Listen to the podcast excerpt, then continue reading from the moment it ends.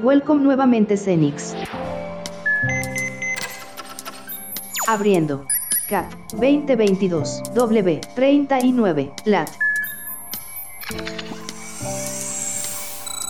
Acceso garantizado. Podcast seleccionado. Episodio is playing in 5, 4, 3.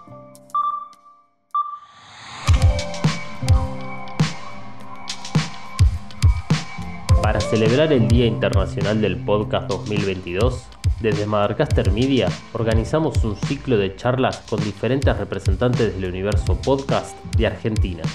El objetivo es, desde el presente, pensar y debatir sobre el futuro del podcast. Un medio, un formato o una tecnología que llegó para cambiar y democratizar la forma de comunicación. Como este ciclo está pensado por y para podcasters, decidimos grabar las entrevistas usando distintos dispositivos y diferentes herramientas que reflejan las diversas opciones al momento de grabar un podcast.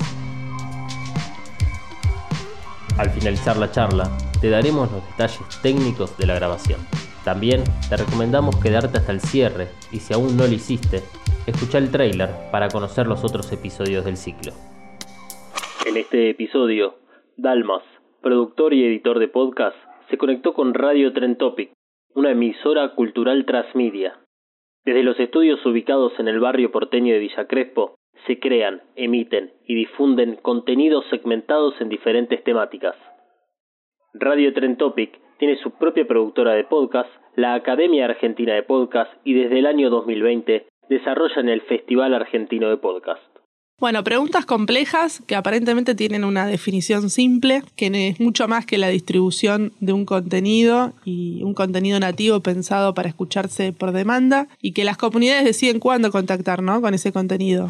Quien habla es la licenciada Jessica Bernardú, creadora de Radio Trentopic y del Festival Argentino de Podcast, presidenta en la Cámara Argentina de Radios Online, periodista y radioaficionada, editora artística y productora de radio y podcast, especialista en audio branding, autora del libro Emprendedores 4.0 en la ICC, graduada de la carrera de Ciencias de la Comunicación con orientación en Publicidad y Opinión Pública, Facultad de Ciencias Sociales UBA, posgrado en la UTREF de Convergencia Digital en las IICC, diplomatura en Gestión Legislativa del Senado de la Nación. Ya ahí nos abre un par de, interrogantes o de reflexiones en torno a si la lógica de los medios es bajar contenido, la lógica de los podcasts es que ese contenido esté disponible, que las audiencias decidan cuándo elegirlo, ¿no? Y si te gusta, recomendarlo. Y si te gusta hacer cosas con eso, bueno, ya eso es como niveles de desarrollo creativo de ese formato que nos, nos pone a prueba y nos desafía todos los días, porque no hay una fórmula, hay una estructura, hay un saber profesional de, cómo, pero el desafío es creativo y es tan diferente como todas las personas que, nos dedicamos a la producción, ¿no? O sea, eh, compartimos un poco la misma visión. Yo lo pongo en términos de... no tiene límites. Exacto. Eso es lo lindo. Eso es lo lindo. Y sin embargo, hoy en día tenemos, yo creo que las hay, pero tenemos producciones que representan estos valores. O el podcast está yendo para, tal vez de forma masiva, pero está yendo para otro lado. Bueno, creo que esa, esa pregunta está buena que la, que la plantees. Nos abre también como caminos diferentes, ¿no? El mainstream por un lado y qué está pasando en las bases, ¿no? en esos productores y productoras independientes que están generando eh, podcasts.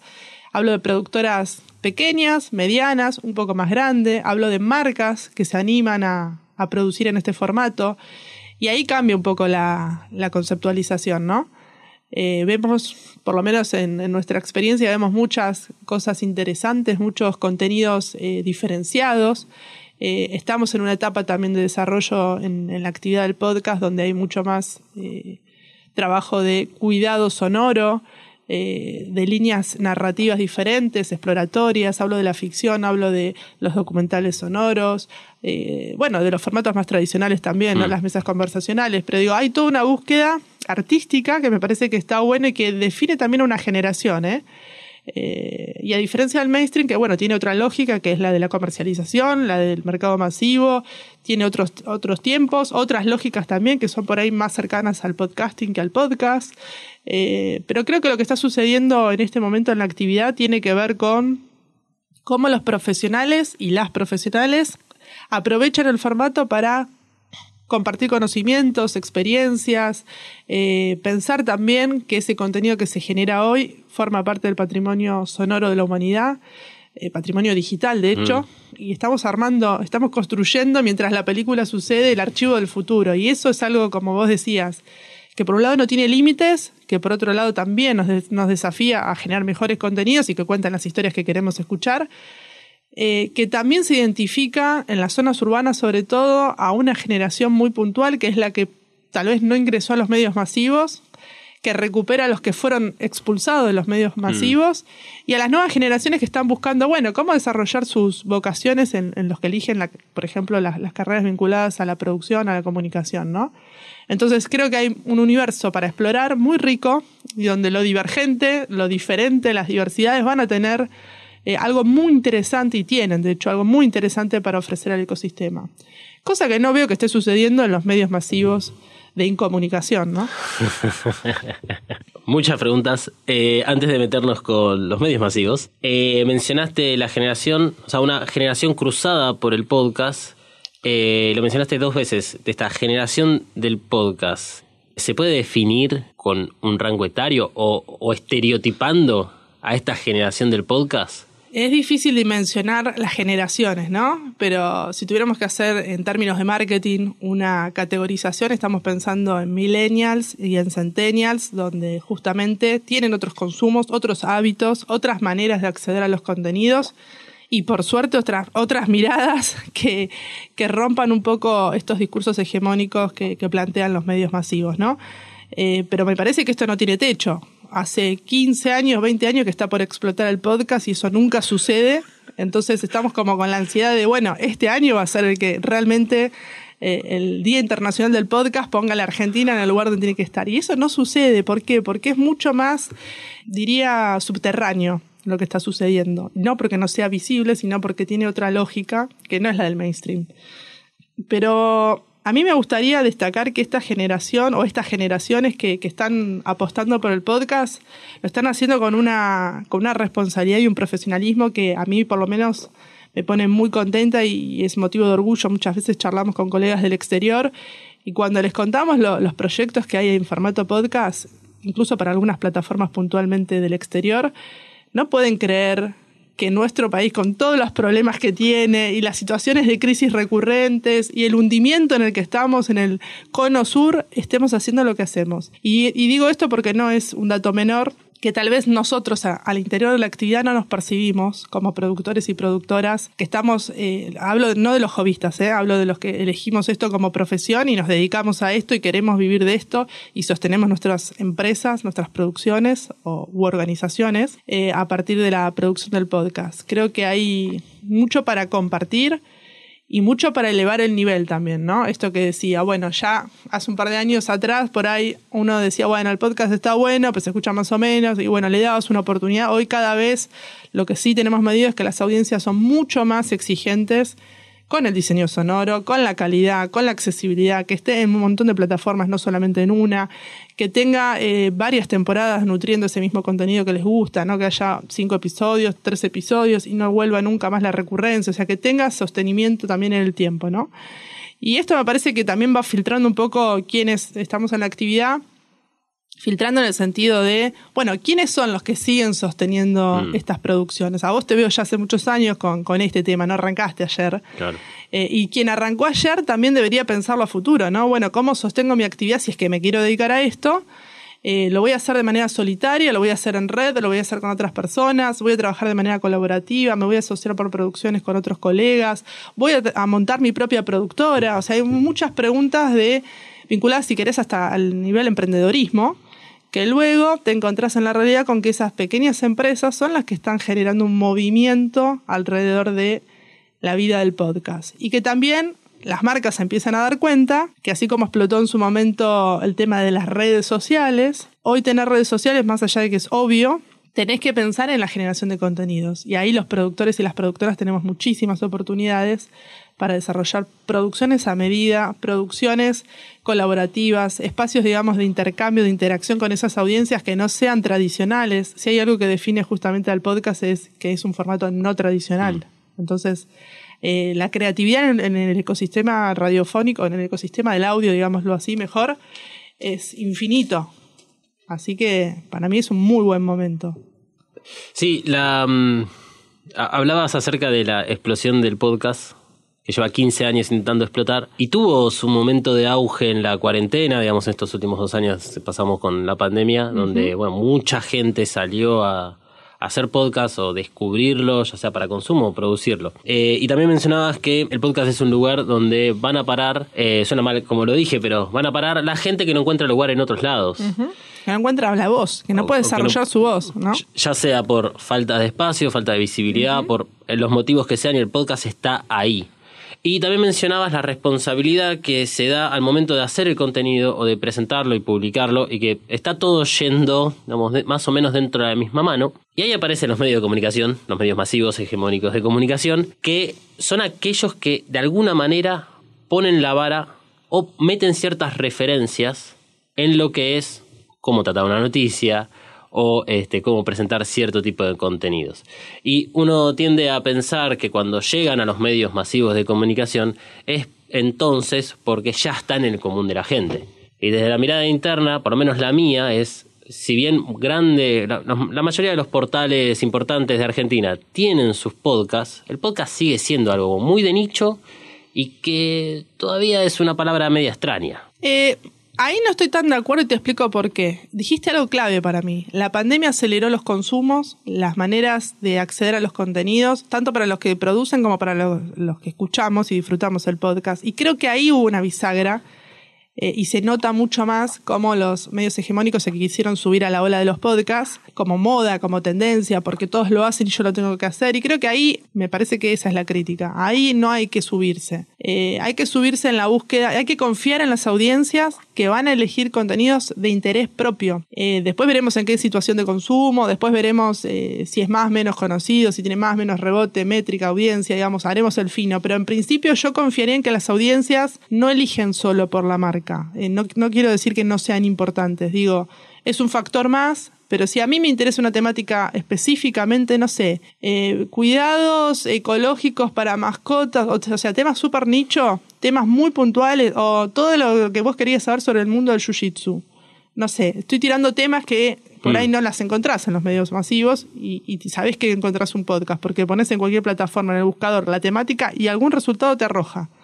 Entonces creo que ahí hay un, cambio de época, hay un cambio en el comportamiento que sí se lo debemos, creo, en gran parte de la pandemia, porque hemos tenido mucho más tiempo, más disponibilidad de buscar, de elegir, de consumir otro tipo de contenidos y cortar con la realidad, ¿no? Que era lo que nos golpeaba tanto. Bueno, apagar la tele, apagar la radio o prender eh, la plataforma, encender la plataforma que quieras y buscar los contenidos que a vos te distraen, te entretienen, te educan, te forman todo el mundo de la, de la, ciencia, todo lo que es conocimiento exploratorio. Hay muchísimas temáticas que vos sabés que no encontrás en esos medios. Mm. Entonces, tal vez no es tan lineal que porque lo hizo esa plataforma o ese medio o ese diario, porque está ahí, ya está. Sirve para traccionar el formato, para decir, bueno, también hacen podcast. Ahora, cuando lo vas a escuchar, vos te das cuenta que vos sos oyente de podcast, que eso no es. Eso es distribución del contenido de audio. Eh, y si lo es, porque también existen, eh, hay, digamos, habría que ver hasta dónde eh, sostiene esa producción, porque hemos visto también cómo suben y bajan, ¿no? Cómo hacen por ahí una sola temporada y queda ahí, o cómo sostienen el tiempo, también para verlo en, la línea, ¿no? Creo que hay mucho, hay mucho para hacer. Yo, de vuelta, confío en que las audiencias son cada vez más, eh, casi con el rol de curadores, ¿no? Son como más exquisitos y exquisitas en la búsqueda, en la oportunidad de escucha. Y también esto del recomendador serial. Si a vos te gustó, seguramente se lo vas a recomendar a alguien porque está re bueno y vas a dar tus motivos. No, escuchá el diseño sonoro que tiene, o fíjate lo que cuenta, o la data que tira, o ¿Vos sabías que todo el universo de los hongos está dentro de ese podcast? Bueno, andá y escuchalo. Digo, hay muchísimas temáticas que tienen que ver con los intereses personales, particulares de esas audiencias. Y cuando encontrás que hay comunidad alrededor de ese tema, es como, wow. Claro. Eh, creo que va por ahí, me parece. No, está bien, eso, me parece bien. Eh, justamente estamos acá para debatir lo que es la industria desde adentro y también cómo se ve desde afuera. Da la impresión de que estos grandes medios masivos de comunicación lo que usan es al podcast como una red social más. Exacto. Entonces tengo mi columna editorial en una plataforma y hago exactamente lo mismo y sigo bajando esa línea. Algo que también queda un poco a la vista es esta falta de darle el espacio aquellas voces que lo están necesitando. Porque las mismas cabezas de serie que ya tienen su programa de televisión, tiene su columna, tiene su programa radial. Sí, es una extensión de marca. Cuestiono mucho el tema de las representaciones, eh, más que nada a nivel masivo, y no puedo no preguntar si en realidad el podcast representa como una amenaza frente a la televisión, la radio, por supuesto que la radio, pues el mismo lenguaje que utilizan, sí, es competencia o en realidad es más un complemento o son universos separados. No, para mí amplifica, enriquece, le suma a los medios tradicionales el podcast porque esto, un diario que ya tiene más de 100 años, que es un elefante, y bueno, le tirás una propuesta de podcast y rejuvenece unos 3 años, 2 años, no mucho más, porque ya es centenario, ¿no? Eh, pero bueno, es, es, es complejo, ¿no? Me parece que para mí el podcast no compite, agrega, suma, expande, desafía la creatividad de esas propuestas, en este caso mediáticas, por lo que estamos conversando, pero podrían ser... Eh, para mí enriquece, siempre amplifica y es más genuino y también genera más confianza que un medio de comunicación, ¿no? Me estás hablando a mí, al oído, me estás personalizando el vínculo, me estás contando algo. Si no me gusta, no te sigo escuchando. Máximo pasa eso. Eh, pero si me gusta lo voy a recomendar. Entonces, el vínculo que se genera es totalmente distinto al que te puede suceder ni hablar con la televisión, con un diario, con un portal de noticias, con un canal de YouTube. O sea, la vinculación es mucho más íntima. Eh, por lo menos nosotros tratamos de, relevar qué pasa del otro lado, ¿no? internamente en la, en la radio lo hacemos, en la parte de la productora, la unidad de negocios de la productora lo hacemos pero con gente desconocida, obviamente, porque si no, obvio, no aplica a tus amigos, tu familia, todo Si suena re bien, está re bueno, digamos, con gente que sabemos que tienen criterio y mismo con otros colegas. Eh, y no siempre se logra eso. A veces sucede que o te enamoraste de tu propio proyecto, o a vos te parece fabulosa esa idea y cuando lo vas a medir del otro lado no pasó nada. O sea, esto, con esto convivimos todos los días. A veces un podcast que por ahí no le tenías mucha fe y resulta que después explotó del otro lado. Entonces, todo el tiempo estamos relativizando y ajustando en producción, esto aplica a la radio y al podcast. Por supuesto. Pero la métrica dura que está, vos entras al servidor y ves qué pasó con ese episodio en todas las plataformas, día, hora, países, ciudades, tipo de dispositivo. Toda esa métrica te da un dato, o muchos datos en verdad, que necesitas para ajustar la producción. Nadie arrancó con el éxito y el boomerang allá arriba. Es un camino largo de construcción de marca, de posicionamiento, de creación de contenido, de distribución, de alianzas estratégicas, de moverlo en eventos, de tener una estrategia con tu comunidad, de generar suscriptores o comunidad. O sea, todo eso lleva tiempo y es casi, no es mágico, ¿no? Que de un día para el otro decís, che, mi podcast la explotó. Y lo que sí vemos en esas métricas también es el sostenimiento de la escucha. ¿Sigue creciendo lentamente o explotó el primer mes y después se cayó? Es todo un debate porque también cuando hablas con las plataformas, eh, nosotros gestionamos digamos, nuestros propios servidores, pero cuando vos hablas con las plataformas que distribuyen podcast, mm. normalmente nunca mide bien. Nunca, nunca mide bien. Y decís, che, pero ¿cómo es la lógica? Y ahí cuando empezás a escarbar un poquito te das cuenta que todo es relativo y que los datos, depende de quién los tenga, medirás más o menos. Y a quién le conviene que midas más y a quién le conviene que midas menos, ¿no? Sí, eso creo que es lo que está en Ese es un debate que hay que dar con el mundo de los podcasts, claramente. Eh, hagámoslo ya entonces. Lo tenía puesto un poco más para el final de la charla, toda la parte de métricas y analíticas, pues es algo complejo de... Primero que ya es fascinante, es fascinante. Es, de, es, lo que más me gusta dentro del trabajo. Buenísimo. Entonces, ya sabemos a quién Ciencia consultar. chicos, es, ahí ves la radiografía real de lo que sucedió con tu contenido. Que algo que es que por lo menos también lo veo en, los podcasts que yo he producido, es esa constante y continua escucha que por más que el podcast lleve dos años. Exacto, sigue creciendo. Sigue creciendo. La gente lo encuentra, lo escucha Tal vez no, no, tenés la devolución en primera mano, tal vez no, depende del podcast, por supuesto. Hay algunos podcasts que no fueron realizados eh, con un apoyo de redes sociales o de comunicación, simplemente está, entonces tal vez no te enterás. Pero a través de las métricas las ves. Sin embargo, las métricas de los podcasts son complejas porque si nos vamos a un equivalente, que no es tan equivalente, YouTube o Twitch, como está concentrado en una sola plataforma y la mayoría de los usuarios y usuarias que están consumiendo ese contenido están registrados, tenés datos demográficos de, de esas personas, entonces es como que tenés un gran panorama de quiénes consumen esos videos, sea de YouTube o de Twitch. En el podcast, primero que nada, al ser multiplataforma y además el hecho de que el podcast, si lo queremos reducir a la mínima expresión, es un archivo de audio que puede ser compartido por WhatsApp. No, y además, eh, esto que vos decís, ¿no? La, la, cuestión o la complejidad del multiplataforma, que es una medición híbrida, cruzada, que tenés que hacer datos de consistencia permanentemente. Muchas veces el recorrido del dato se corta cuando ese usuario se descargó el archivo y vos, por más que se lo haya descargado, lo escuchó 5, 10, 20 veces, ya le perdiste el, dato, el mm. rastro al dato. Tu único dato ahí es que lo escuchó una vez y se lo bajó. No es una vez que se lo bajó, lo escuchó 5 o 10 veces más. Entonces ya ahí te da inconsistencia.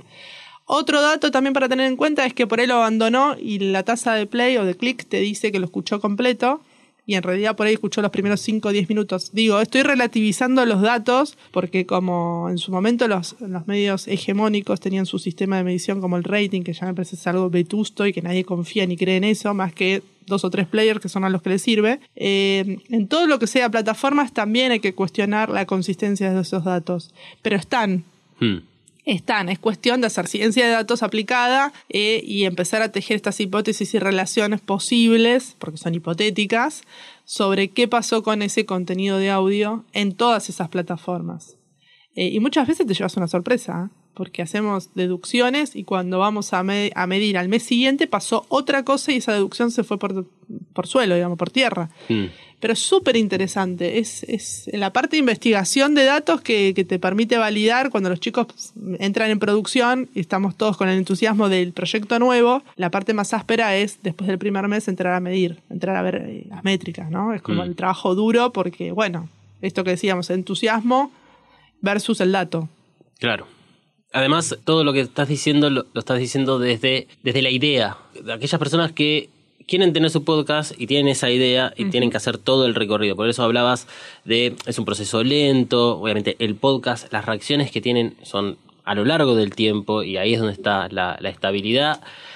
Y sin embargo, si tenemos que ponernos a hablar en temas comerciales, aquellas marcas o sponsors o empresas, si quieren un branding o influencers, buscan datos muy concretos, de las analíticas, y necesitan esos números para decir, mira, toda esta gente es la que me escucha. Y si uno entra a YouTube, que suele haber streamings todo el tiempo, siempre, no importa la hora, hay ciertos canales de YouTube que tienen 9.000 eh, personas viendo o 36.000 veces. Pero son las 3 de la mañana. Es medio raro. Es raro.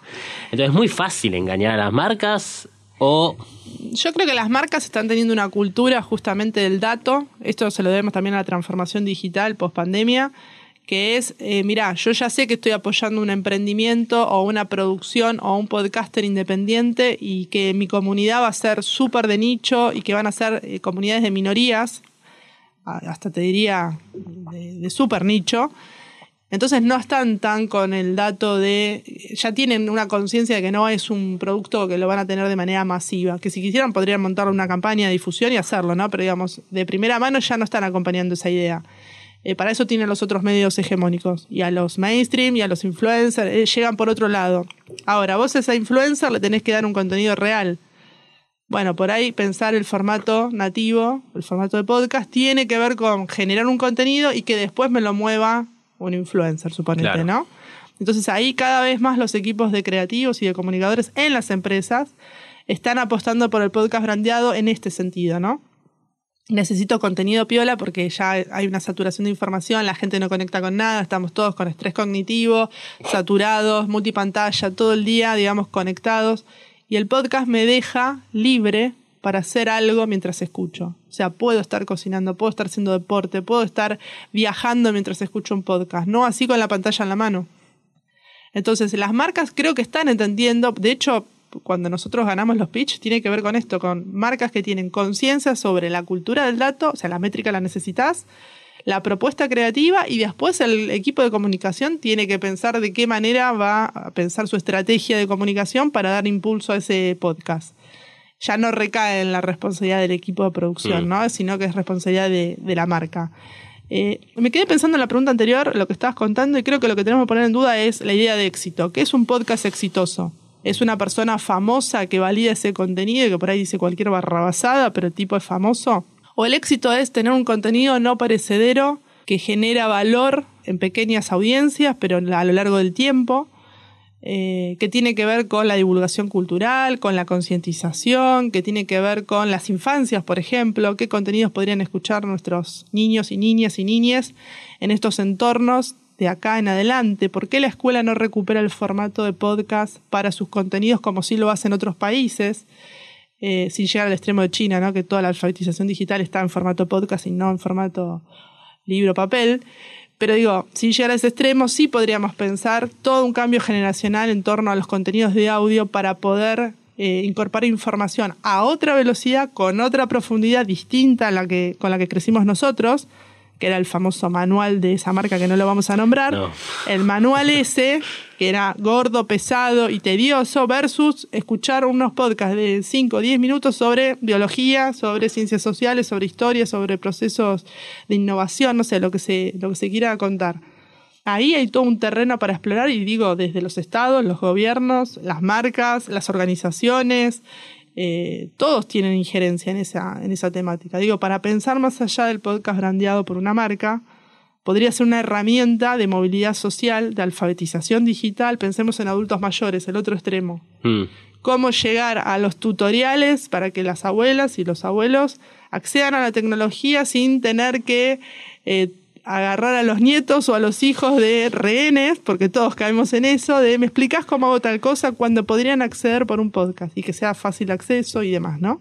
Digo, hay mucho para trabajar en áreas de comunicación difundiendo o, pensando estrategias de difusión para esos podcasts.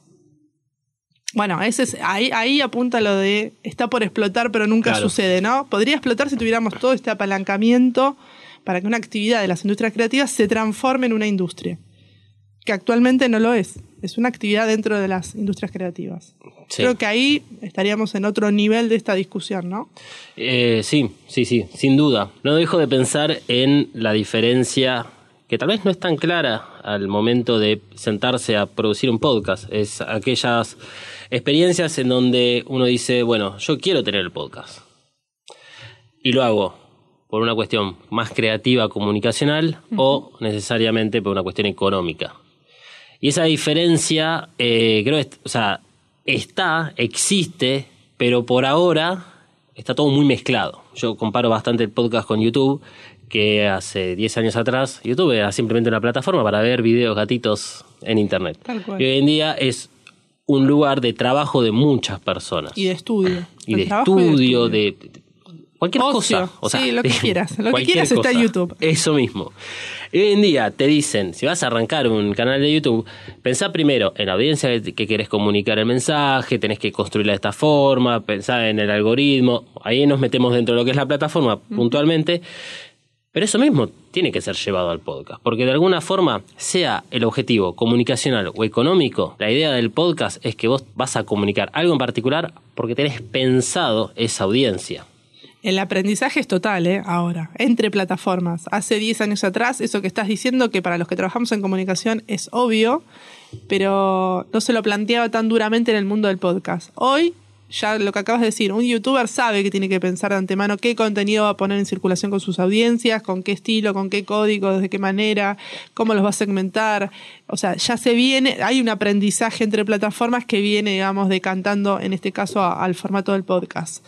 Eh, me parece que bueno, que ahí hay mucho por hacer también, eh, hay mucho para aprovechar y esto que te decía, no estar en soledad, esa idea del podcaster solo en la pieza de su casa, no va. La, la actividad requiere esto, equipos interdisciplinarios, movilidad dentro de las profesiones. O sea, un periodista es un insumo súper valioso dentro de una producción de podcast, un locutor también, una locutora, eh, un editor, una editora realizadores audiovisuales, diseñadores gráficos, diseñadoras, o sea, hay mucho, eh, fotógrafos, ni hablar, analista de datos, analista de datos, hay muchas tareas por desarrollar dentro de una producción que no es solo me siento frente al micrófono como bizcochitos y tomo mate como estamos haciendo acá con vos, sino que bueno, es una posibilidad de trabajo eh, en equipos. Y eso, eso es un aprendizaje que el podcast le debe a la radio.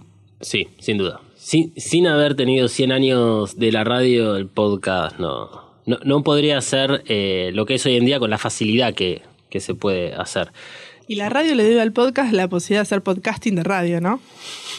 El podcast es audio, la radio es audio. La radio ha mm, sobrevivido a batallas contra la televisión, contra el cine, ahora contra el podcast, contra YouTube, y siempre se va a ir reinventando y va utilizando digamos, como... El audio mata pantalla, es el chiste de, la interna siempre. Audio mata pantalla porque vos podés hacer otras cosas mientras escuchás. Eh, no me acuerdo qué profesor en, en Ether nos había dicho algo así como, todo bien, Ustedes pueden cerrar los ojos, pero no los oídos. Exacto. Eh, bueno, bueno sí, Gran, gran frase. Eh, y es así. O sea, siempre vamos a estar escuchando algo. ¿Y por qué no escuchar algún contenido de calidad? quiero retomar la parte de éxito que mencionabas eh, en relación a, bueno, ¿qué es un éxito?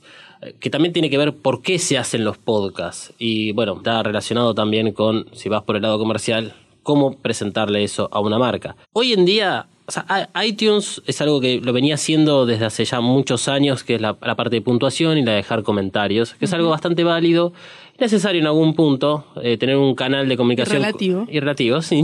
tener un canal de comunicación con tu audiencia está bueno y que además quede, digamos, debajo del episodio, che, me gustó mucho este podcast, me parece fantástico. Ya la puntuación, que es diferente al like. Sí, sí, sí. La valoración de la comunidad sobre lo que vos ofreces, ¿no?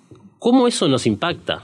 Sí, absolutamente. Ya pasamos, es como las primeras veces del uso de Instagram, que estábamos todos mirando los corazoncitos y de cuántos, cuántos likes teníamos y cuántos likes no tenemos. Ahora esto empieza, que encima es de una sola plataforma, que es de Spotify, que lo agregó recientemente.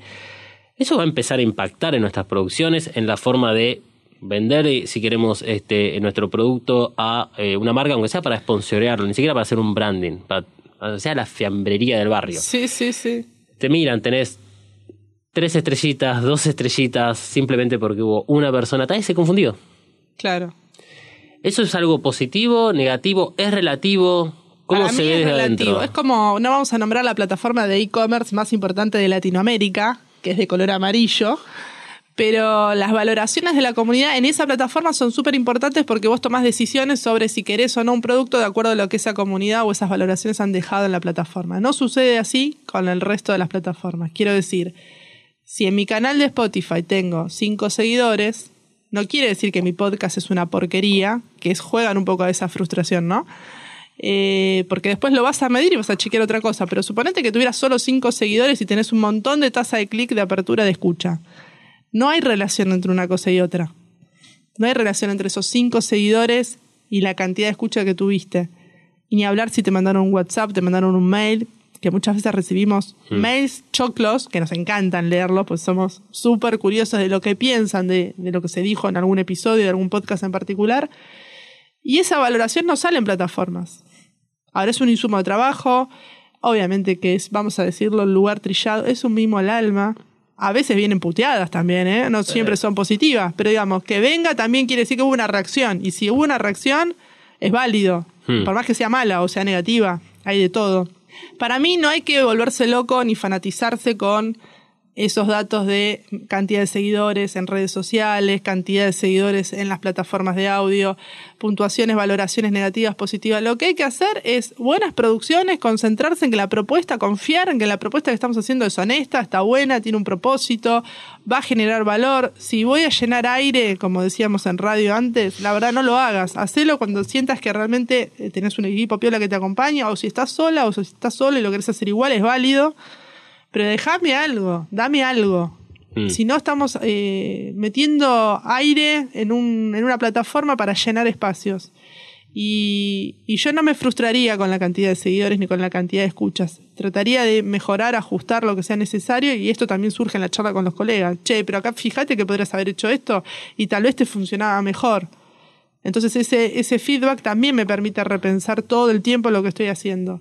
Ahora, si me dejo cegar solo por lo que la plataforma dice, y yo nunca salgo en el top 5, en el número uno, y bueno, entonces me voy a tener que dedicar a otra cosa porque la plataforma me dice que yo soy un fracasado Claro. o una fracasada, y la verdad que no es así. Sí, y en particular eh, Spotify, esta Es relativo. plataforma que tiene a, a su disposición los, lo que son los charts. Y no hablo, sí, no hablo Eh. solo de, de esa plataforma, hay otras que también eh, hacen valoraciones y puntuaciones, plataformas del exterior, Hmm. eh, que tienen series muy exitosas y que claro, ¿cuántos tanques podés tener? Un par. Pero después tenés un montón de otros podcasts que en esa misma plataforma no tienen la misma exposición, notoriedad y valoración. Y por ahí son mejores. Por eso digo que es relativo. A eso refiero. Sí, sí, es, es claro. Eh, Yo menciono a Spotify eh, simplemente por el hecho de que... Sí, que es la más popular entre nosotros. Y sí, o sea, hoy en día tenemos grandes producciones o pequeñas producciones que te dicen encontrarlo en Spotify. Tal cual. Eh, incluso la- lo que es la portada, el cover del podcast dice Spotify. Exacto. Le estamos haciendo una publicidad y regalando un montonazo de contenido. Felicito al, al equipo de comunicadores de Spotify, que ha hecho muy bien su trabajo. Y sí, se comieron, acá, acá en Latinoamérica se comieron el mercado, o sea, salieron con toda, eh, con producciones originales. O, o sea, uno, yo, yo lo Sí, puedo sí, criticar sí. de esta Todos forma. escuchamos Spotify, a ver, estamos de acuerdo en eso. Sí. Escuchamos cosas, escuchamos podcasts o, Sí, o sí, sí, contenidos de radio o música, aunque sea, algún consumo tenemos. Sí, sí, sí. O sea, eh, es imposible evitarlo. Digo los que nos dedicamos a esto, no quiere decir que toda la población escucha Spotify. Hago esta aclaración por si hay un colega escuchando y dice, qué barbaridad. No, no, sí, sí, estamos acá hablando de, de esta, de esta forma. Eh, pero también, o sea, por, por un lado, Spotify salió a comerse el mercado, que se lo ha, ha comido bastante bien. Eh, apoya producciones locales, después podemos mirar la letra chica de los contratos, eh, y ahora tiene una alianza con la UP que están haciendo una capacitación o un curso bastante grande, creo que va a durar no sé si dos meses, una cosa por el estilo, que incluso participan podcasters de acá de Argentina. Entonces, por un lado tenemos a la empresa que es súper bonita, que alimenta a... a- a, Distribuye, digamos, sí, distribuye, sí. Produce y distribuye, Produce y también- distribuye. Y por el otro, cuando empezamos a, como productores, empezamos a indagar un poco dentro de la plataforma, nos encontramos con esta... El rating de la plataforma, ¿no? Gracias, el rating de la Star plataforma. System. El Star System, Sí. que son siempre tres personas. Genial. Sí, uno entra a los charts y ve siempre las producciones de el mismo, eh, digamos, la misma productora.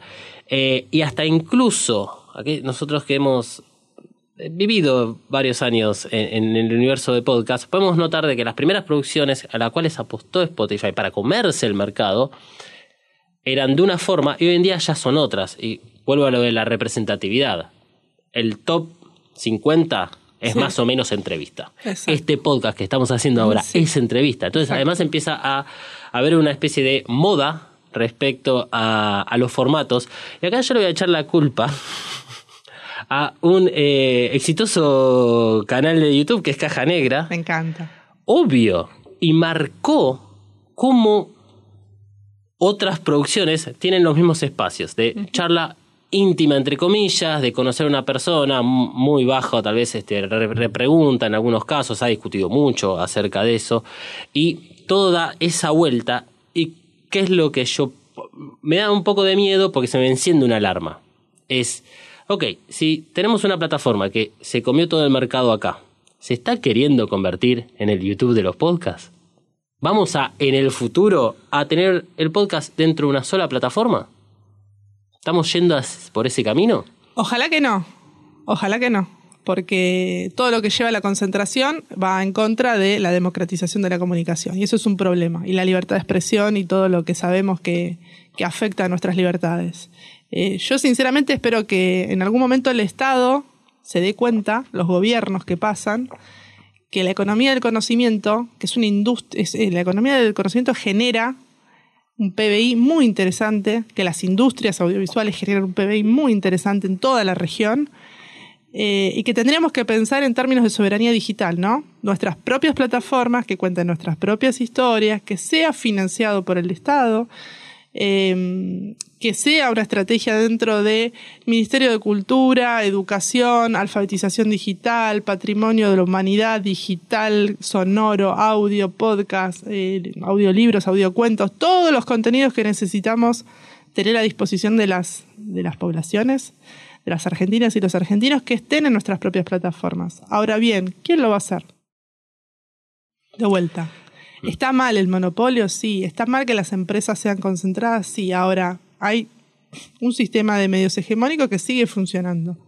¿Por qué no pensar, en este caso, que, el, formato de los podcasts o las radios online nativas o las productoras o los, los, creadores de contenido? En realidad estamos hablando de creadoras y creadores de contenidos, en este caso de multiplataformas, hablamos de podcast en particular, pero podríamos pensar en el caso de youtuber, como vos bien dijiste recién. ¿Dónde están nuestros contenidos? ¿Están en Argentina o están en el exterior? Y de vuelta, ¿qué es el éxito de una nación si quieres llevarlo, extrapolarlo? ¿Tener la propiedad intelectual de sus contenidos en sus propias plataformas o delegarlos? Bueno, hay todo un debate sobre la soberanía digital que creo que hay mm. que dar y el podcast no está ajeno a esto, por lo que hablamos al comienzo de este encuentro. Diversidades, conocimientos, experiencias, contenidos de divulgación cultural, acceso de esas audiencias a, a diferentes temáticas, acceso a la cultura, estamos hablando mm. de algo tan básico como eso. Eh, después discutiremos conectividad, acceso a esas claro. tecnologías, dispositivos, por supuesto, no, no, no estoy simplificándolo. Pero creo que hay muchos debates para dar en torno a qué está pasando con el audio, qué está pasando con la soberanía digital, cómo se están pensando esas políticas públicas, si se va a apalancar, no se va a apalancar, si esta actividad va a ser algo marginal de, dentro de las industrias creativas o si va a tener realmente un salto de, de calidad y, y, tiene que ver con la formación, con la producción, con la distribución, con la generación de nuestras propias plataformas, con los sistemas de medición que tengan que ver con esta hibridez que hablábamos mm. recién, que son desarrollos dentro del campo de la economía de conocimiento. Existe una ley, está para, para aplicarla. O sea, es una es no entender los tiempos que corren también, ¿no? Sí.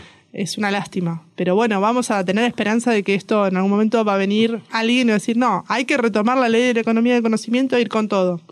Estaría bueno que suceda. Sí, y bueno, ahí est estaremos atentos a, a, cómo reaccionar, porque uh -huh. en definitiva, eh, quienes hacemos podcast hoy en día, y somos los que vamos a tener que estar dando esas batallas. Igual no quiero parecer pesimista ni derrotista, pero también hay un trabajo interno que tenemos que hacer nosotros como comunidad de podcasteres, que tiene que ver con la profesionalización, con los desarrollos sostenibles de estos emprendimientos. O sea, hablamos de monetización, no es la tasa de clic. ¿Cómo vas a sostener esa producción con tu equipo de trabajo? ¿Cómo pitchear mejor? ¿Cómo generar mejores propuestas? ¿Cómo presentarse frente a organizaciones internacionales, nacionales, empresas, distintos organismos que pueden apoyar nuestro, nuestra producción? agregarle valor a lo que hacemos, dejar de repetir géneros, formatos y fórmulas, o sea, busquemos algo distinto, no digo que descubrir la pólvora, pero contame lo mismo de otra manera, ponele un poquito de artística, ponele onda, ponele cráneo, ponele creatividad, ponele algo, que no sea una charla plana entre dos personas, que no va a ser este el caso de este podcast, no, quiero que supuesto. sepan. Pero ponele un poco de alma a lo que haces, no es una, un enlatado más. ¿no? Que es un poco a veces eh, peyorativamente en la industria se dice, bueno, es un enlatado más. Claro. No, no, que valga la pena que sea una pieza de radioarte, si querés, en formato de podcast, que, que alguien esté orgulloso de hacerlo escuchar y que el que lo escuche diga, che, qué bueno que está esto. Simple. Para mí ese es el modelo de éxito, que a alguien le haya gustado lo que hiciste.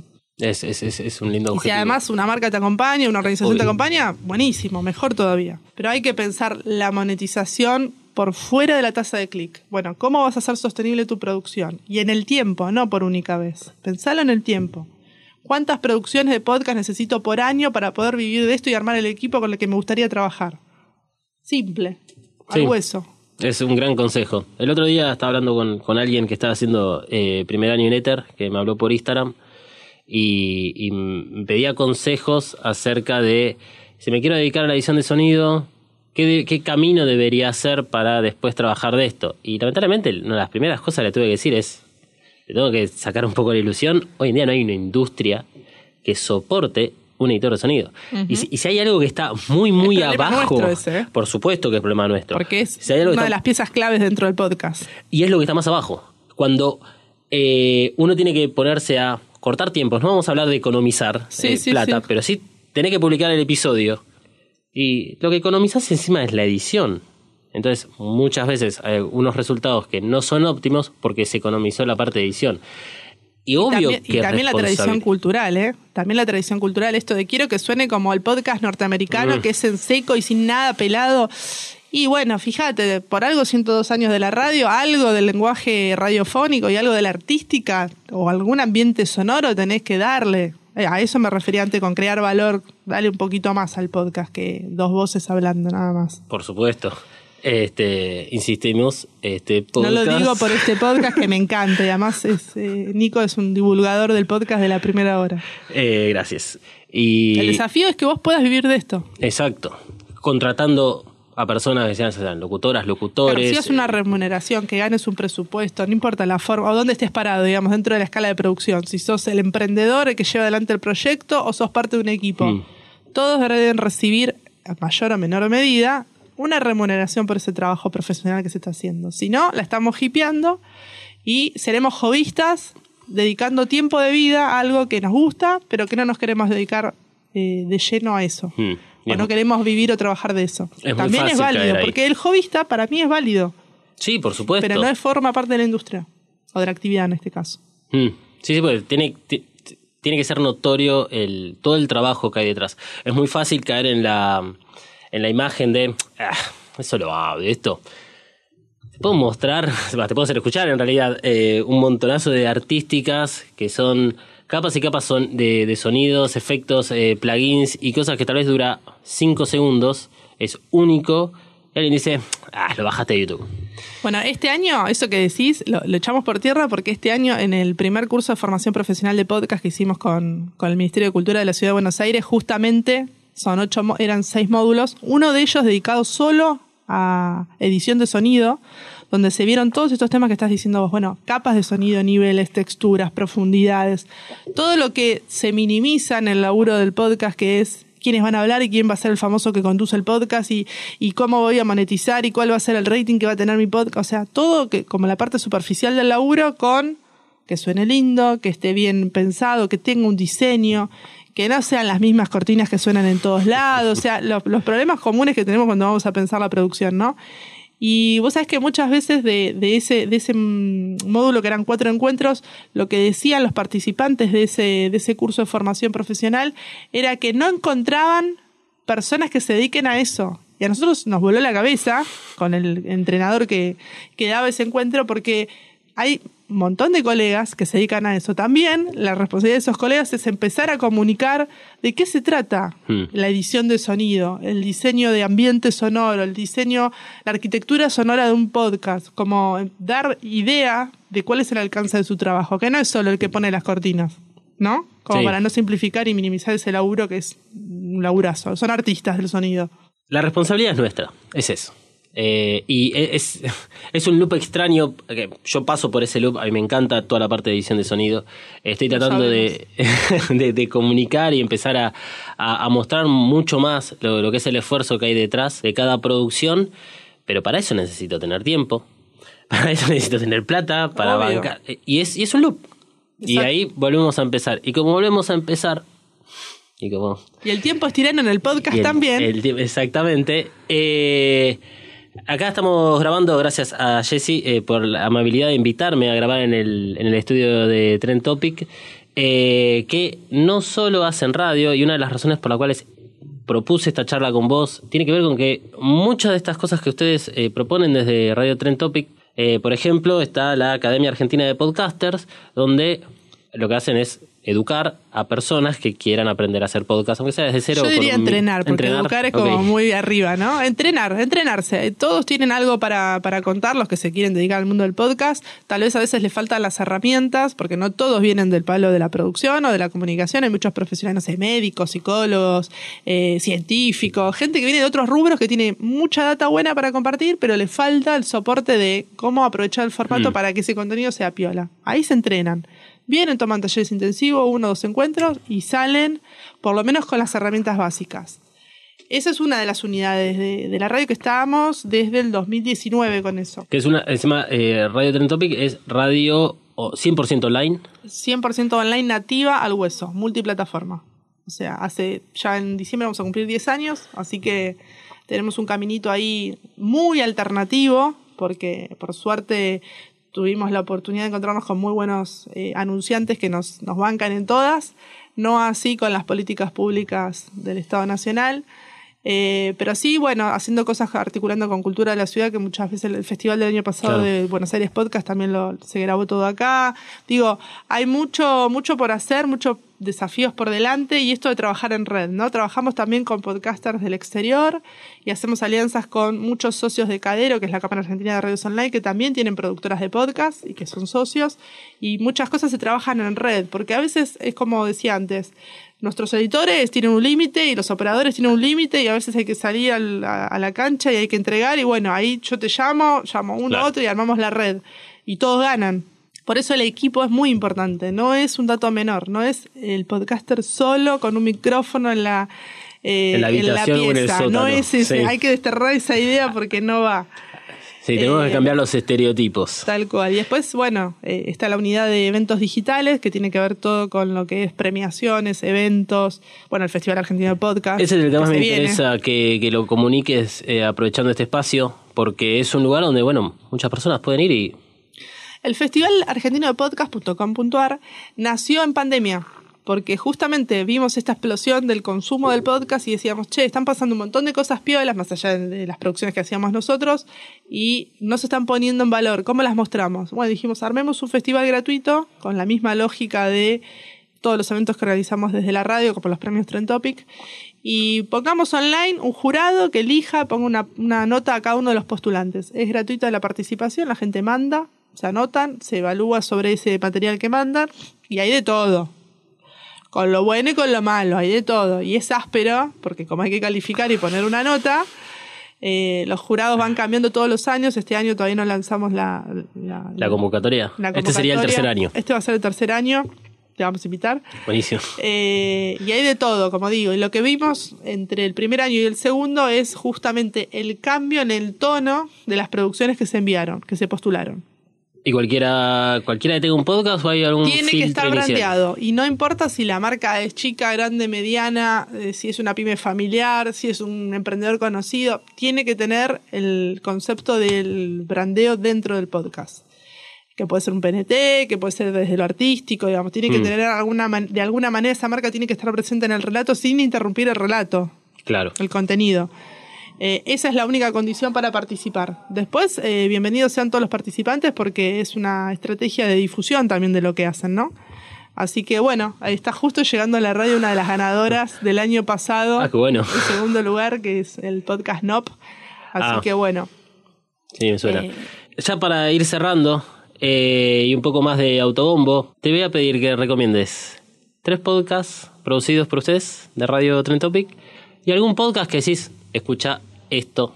Bueno, voy a recomendar uno que me fascina, que es Caos, que lo pueden buscar en, en la plataforma también mencionada ya recurrentemente. Para los que vimos en la de Superagente 86 Caos, ¿con C o con K? Es con K. Es con Este K. Es con K.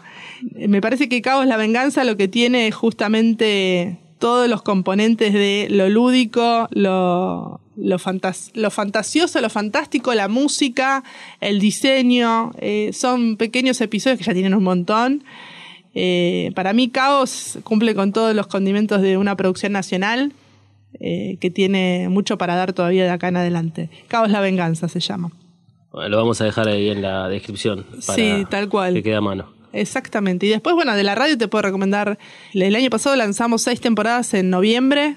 Historias para comer, cuentos para soñar, talentos argentinos, ídolos populares argentinos, eh, todo con X o con arroba, lo que pasa que hablábamos fuera del aire que es difícil decir argentines. Entonces, bueno, eh, innova- innovar este té también, que es, bueno, la cena de los moplos, que creo que es el suceso de este año, el podcast más escuchado, así que le vamos a dar una estrellita a la cena de los moplos. Que se la pasan tomando vino y comiendo picadas. Exactamente, la mala vida, ¿vio? Es, que El absurdo está presente en todos los contenidos de los moplos. uno de los que lo hace es Marcos Cerrado Gómez o. Ma- Barbis, eh, es compañero mío de Éter. Usted hicimos- ya sabe con quién se junta. Sí. Eh, hicimos toda la carrera juntos y sí, en primer año ahí te dicen, todos hacemos radio o queremos hacer radio para tomar vino y comer una picada dentro del Así estudio. es. Y ellos, y ellos lo, lo están logrando, así que un aplauso para la cena de los moplos. Entonces, este, Eh, sí, es un proyecto transmedia. El, el podcast es el último formato que lanzamos. Eh, tiene varias, varios recorridos. Ya les vamos a contar en la cena de los moplos.com.ar, que es lo próximo que estamos lanzando a fin de mes, con motivo del Día Internacional del Podcast. buenísimo. Eh, y si, eh, ya para despedirte, Jessy, y agradecerte por toda este hora y cinco minutos que, que estuvimos eh, grabando esto, bueno, conozcan lo que son radios alternativas o proyectos alternativos. pues, y- Autogestivos. autogestivos y ver estas experiencias. Autogestivos y no somos pauta dependientes. Ok, bien. Bien, pues sí, porque es, Porque es una es otro gran modelo de diferencia. desarrollo. Sí, es otro modelo que vamos a dejarlo para otro, otro día, otro episodio. Eh, lo más interesante es cómo desde sus propias necesidades y curiosidades cada vez más crecen y sacan oportunidades o proyectos y espacios para que la gente pueda comunicar y visibilizar las, las producciones. Eh, y está muy bueno lo que hacen. Esta radio tiene además la posibilidad de, eh, de grabación, entonces esto además es una radio online con video o video podcast también. Están en el Ese es futuro. otro debate, ¿eh? Ese es otro debate. Ustedes están en el futuro y este podcast que venimos desarrollando para el Día Internacional del Podcast 2022 tiene que ver con el futuro. Así Muchas que- gracias. Chau, chau. Gracias Jesse por participar del Día Internacional del Podcast 2022 y a todas las personas profesionales que hacen de Radio Trend Topic un ejemplo de medio de comunicación del futuro.